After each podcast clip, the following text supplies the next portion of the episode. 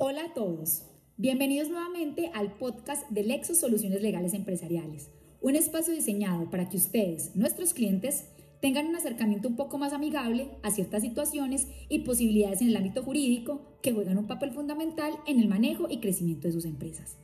En el capítulo anterior abordábamos las generalidades de la debida diligencia en asuntos comerciales y en esta oportunidad nos adentraremos en las cuestiones específicas de esta herramienta, pero en materia laboral. Por eso, para el día de hoy, contamos con la presencia del doctor Juan Pablo Marulanda Cataño, abogado socio de Lexos, con más de 10 años de experiencia en temas relacionados en derecho laboral, procesos disciplinarios, políticas laborales en pequeñas, medianas y grandes empresas. Hola Juan Pablo, bienvenido. Hola, muchas gracias María Paola por esa presentación y bienvenida. Es un placer encontrarnos en este espacio con cada uno de nuestros oyentes. Claro que sí, siempre es un placer encontrarnos. Ahora sí, entremos en materia. Cuéntanos, Juan Pablo, ¿de dónde surge la necesidad de la debida diligencia en materia laboral? Perfecto, entremos en materia. La necesidad de hacer una debida diligencia en materia laboral nace justamente de conocer, aplicar y cumplir con cada una de las responsabilidades, deberes y obligaciones que la ley impone tanto a los empleadores como a los trabajadores dentro de la vigencia de una relación laboral. Súper interesante.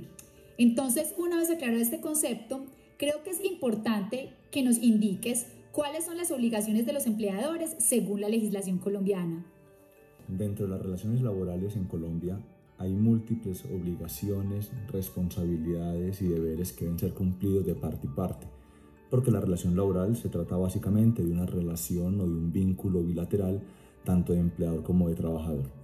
En ese orden de ideas, digamos que de forma genérica, las obligaciones laborales de parte del empleador está en tener un debido contrato laboral en el que regule las obligaciones, funciones, actividades y responsabilidades del empleador y del trabajador durante la vigencia del contrato, tener un reglamento interno, un comité de convivencia laboral, un comité paritario de seguridad y salud del trabajo, afiliar y pagar la seguridad social de cada uno de sus trabajadores, pagar las prestaciones sociales y otro sinnúmero de obligaciones propias que están dentro de la legislación de Colombia.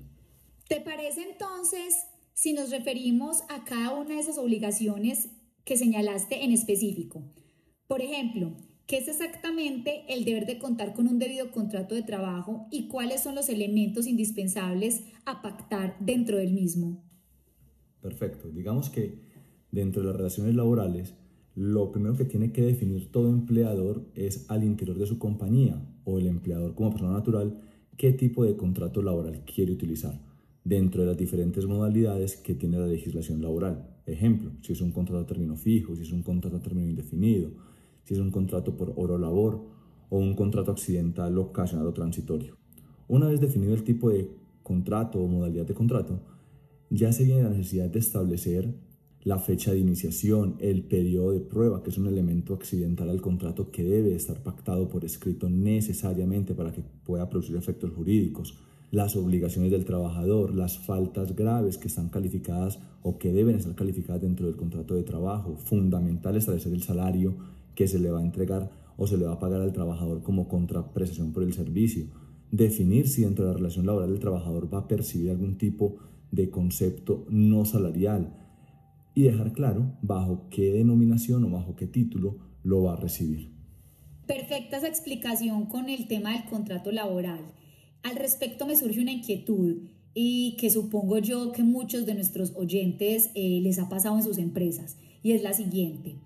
¿Qué tan oportuno es utilizar proformas como por ejemplo las de Minerva para efectos de elaborar los contratos laborales? En la práctica es muy, muy, muy usual encontrarnos con empresarios que no tienen contratos específicamente diseñados para su planta laboral sino que por el contrario diligencian este tipo de proformas. ¿Cuál es tu opinión al respecto? Si es una buena práctica, es mejor tenerla, no tener nada. ¿Cuál sería allí la recomendación puntual?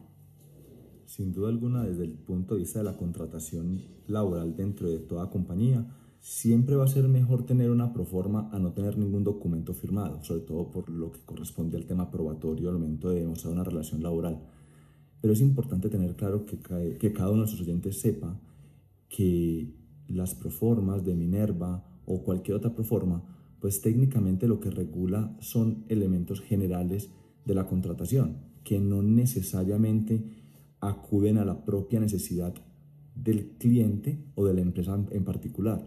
Por eso es importante que la contratación o los documentos que soporten la contratación laboral sean creados desde un inicio según la necesidad, según el manejo, según la forma en que desea la compañía manejar sus propias relaciones laborales. Perfecto, nos ha quedado entonces muy claro. Te voy a pasar a preguntar por otro de los elementos o de otra de las obligaciones que señalaste era importante tener desde el punto de vista laboral al interior de una empresa. Y es lo que tiene que ver con el reglamento interno de trabajo. Eh, me gustaría primero que nos aclararas por qué es importante un reglamento interno de trabajo, qué es, o sea, a partir de su concepto y explicarnos por qué es importante y partir de ahí como para, para que nos expliques cuál sería la responsabilidad en específico que tienen que tener los empresarios con relación a este documento. Dejemos claro desde un principio y es que la obligación de tener reglamento interno de trabajo desde el punto de vista legal existe para todo empleador que tenga cinco o más trabajadores en tratándose de empresas comerciales. Sin embargo, la ley diferencia eh, las empresas según el sector económico y dependiendo del sector económico, pues la obligación varía atendiendo la cantidad de trabajadores, pero por regla general, toda compañía que se dedique a una actividad comercial que tenga cinco o más trabajadores vinculados directamente tendrá la obligación de tener reglamento interno de trabajo. Perdóname, ahí te interrumpo antes de que continúes con tu explicación. ¿Qué tan oportuno, que también es una práctica muy usual, es que, por ejemplo, yo coja un reglamento interno de trabajo de una empresa que se dedica a X cogerlo para una empresa que se dedica a Y, o sea, un objeto o una actividad económica completamente distinta. ¿Es factible hacer eso y solamente como acomodar ciertas concordancias? ¿O por el contrario también eh, sería importante diseñar un reglamento interno de trabajo como acorde a las circunstancias especiales y específicas de esa empresa en particular? Partamos de una premisa y es que el reglamento interno de trabajo, como todo documento legal, pues sin duda alguna eh, ya existen múltiples formatos y modelos en la Internet y en la vida profesional. Sin embargo, nunca va a ser recomendable y nunca se recomendará que se tome cualquier tipo de modelo de reglamento interno de trabajo para aplicarlo indistintamente a cualquier actividad económica. Es fundamental que cada reglamento interno sea diseñado, estructurado y realizado de acuerdo a la necesidad de la empresa de acuerdo a los manejos organizativos, administrativos, gerenciales que se quiera hacer dentro de la compañía, porque en últimas el reglamento interno de trabajo es el documento que desde el punto de vista legal determina las pautas, los deberes, las obligaciones, digamos que es la ruta o el, el documento guía que va a establecer cómo se van a regular internamente las relaciones laborales dentro de una compañía. Perfecto, nos ha quedado muy muy clara esa explicación. ¿Qué hay entonces eh, de la obligación de conformar un comité de convivencia laboral? ¿Por qué es importante y cuáles son como quizás eh, las situaciones en las que más falla la gente con relación a la conformación y mantenimiento de este comité? Si de pronto nos cuentas en tu experiencia para que nuestras oyentes lo tengan en cuenta y no cometan esos mismos errores. Digamos que el tema del comité de convivencia laboral nace como una medida preventiva justamente en las actividades o en las situaciones que se puedan generar frente a conductas de presunto acoso laboral, que son las que están determinadas dentro de la ley 1010 del año 2006. Y aquí es importante dejar claro a cada uno de nuestros oyentes y es que eh, antes del año 2012 pues lo normal era encontrarse que toda conducta o presunta conducta de acoso laboral los trabajadores iban inmediatamente ante el Ministerio del Trabajo del lugar donde se encontraba domiciliada la compañía o el empleador para que fuera el ministerio quien justamente se encargase de investigar y validar si efectivamente se trataba o no de una conducta de acoso laboral. Sin embargo, el Ministerio del Trabajo y, aquí particularmente el Ministerio como tal sacó unas resoluciones en el año 2012 donde estableció la exigencia de que cada compañía tuviese la obligación de crear internamente un comité de convivencia laboral comité de convivencia laboral que se conforma por miembros de los trabajadores que son elegidos eh, públicamente y miembros de los empleadores que son escogidos directamente por el empleador. Y justamente estos comités pues tienen la obligación y el deber de reunirse cada tres meses en sesiones ordinarias y de forma extraordinaria cada vez que se presente una posible queja por una presunta conducta de acoso laboral, de tal manera que es obligación dentro de toda compañía, independientemente de la cantidad de trabajadores, contar con el Comité de Convivencia Laboral, con las respectivas actas trimestrales y en todo momento que se presente una conducta o una presunta conducta de acoso laboral, generar las actas extraordinarias y cumplir con el debido procedimiento que establecen las, resoluciones del Ministerio en el manejo del Comité de Convivencia. Juan Pablo, eh, me queda muy claro, pero en tu experiencia, y me gustaría que fueras más explícito al respecto en esto, en tu experiencia en la realización de debidas diligencias en materia laboral, ¿cuáles son esos puntos, esos aspectos en los que más falla el empresario y que son los que ha de tener más en cuenta? Digamos que dentro de la debida diligencia uno encuentra tantos errores o posibles errores como situaciones en particular. Me explico. Es normal poder encontrar empleadores que ni siquiera tienen el comité de convivencia laboral, como también es posible encontrar los empleadores que lo tienen conformado, pero que nunca han llevado a cabo las reuniones ordinarias, por lo tanto no tienen actas de, eh, del comité. Y eso exige entonces tener que reconstruir cada una de las actas independientemente del tiempo que haya dejado de existir eh, las reuniones. Adicionalmente encontramos también eventos en los que, por ejemplo, se crea el comité de convivencia, pero por alguna circunstancia los miembros que en su momento fueron elegidos ya han sido retirados de la compañía, bien porque renunciaron, bien porque fueron despedidos o por cualquier situación. Y esos miembros nunca son reemplazados. Y hay que tener claro, y es que ante la eventual situación de que salga uno de los miembros del comité de convivencia, pues necesariamente habrá que reemplazarlo. Y tendrá que hacerse de la misma forma en que se escogieron los iniciales para poder cumplir con todo el tránsito del debido proceso legal.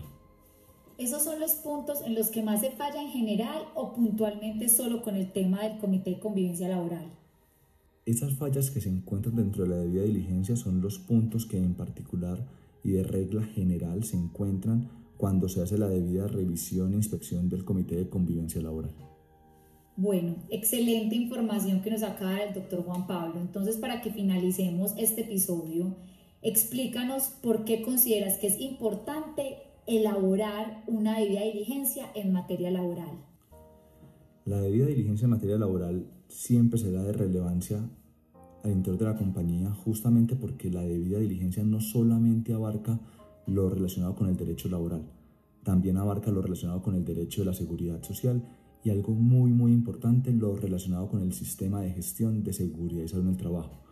Y debemos de recordarle a cada uno de sus oyentes, sobre todo aquellos que son empresarios, sean personas jurídicas o personas naturales, y es que el deber de cumplimiento por parte de cada uno de los empleadores en materia laboral siempre van a tener sanciones, sanciones que no solamente son judiciales una vez agotado un debido proceso judicial, sino también sanciones administrativas, bien sea por el Ministerio del Trabajo, el Ministerio de Salud o en su defecto por la UGPP, que es la entidad hoy encargada en Colombia de verificar, validar y revisar justamente el cumplimiento de las obligaciones en materia de seguridad social y de parafiscales.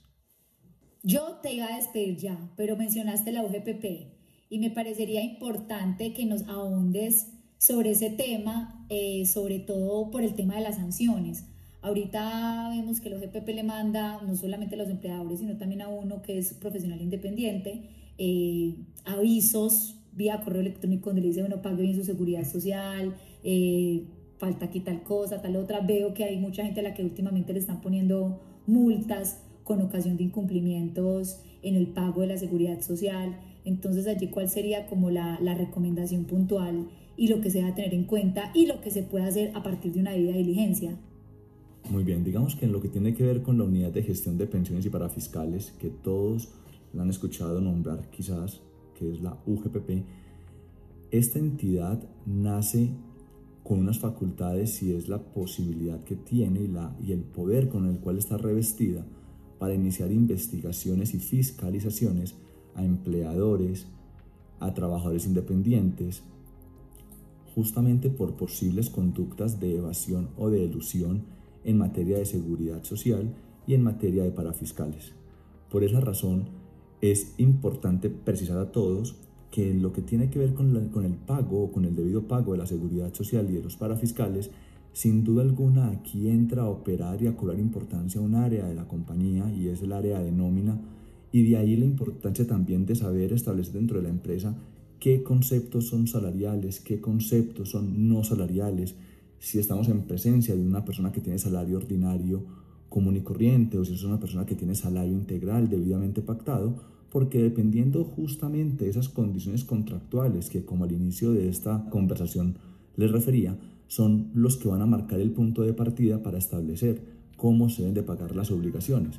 Y sin duda alguna, María Paola, con lo que decías ahora, la UGPP, ante una eventual posible situación de evasión, es decir, de un trabajador independiente o de un empleador que teniendo un trabajador no lo afilie y no le cotice, o posible conducta de ilusión, que es lo que se denomina inexactitud, porque se está pagando la seguridad social a los parafiscales sobre un valor diferente al que realmente debe pagarse, vamos a ver entonces, en este caso, situaciones de posibles multas. ¿Ante quién? Ante esta entidad, justamente para corregir las conductas de evasión o de ilusión y sanciones a favor de la UGPP, justamente fruto del proceso de fiscalización. Bueno, entonces, de los temas a los que habrá que prestarles más atención es ese tema de la UGPP. Eh, de todas maneras, por hoy eh, no me queda más que agradecerle al doctor Juan Pablo Marulanda e invitar a quienes deseen más información acerca de los deberes que deben cumplir como comerciantes o si desean llevar a cabo una debida diligencia, nos contacten por cualquiera de nuestras redes sociales, correo electrónico o números telefónicos de contacto. En Lexus estaremos encantados de acompañarlos en el desarrollo de sus negocios. María Paola, hasta pronto. Muchas gracias nuevamente a todos nuestros oyentes por acompañarnos en esta nueva emisión de nuestro podcast. Hasta una próxima oportunidad.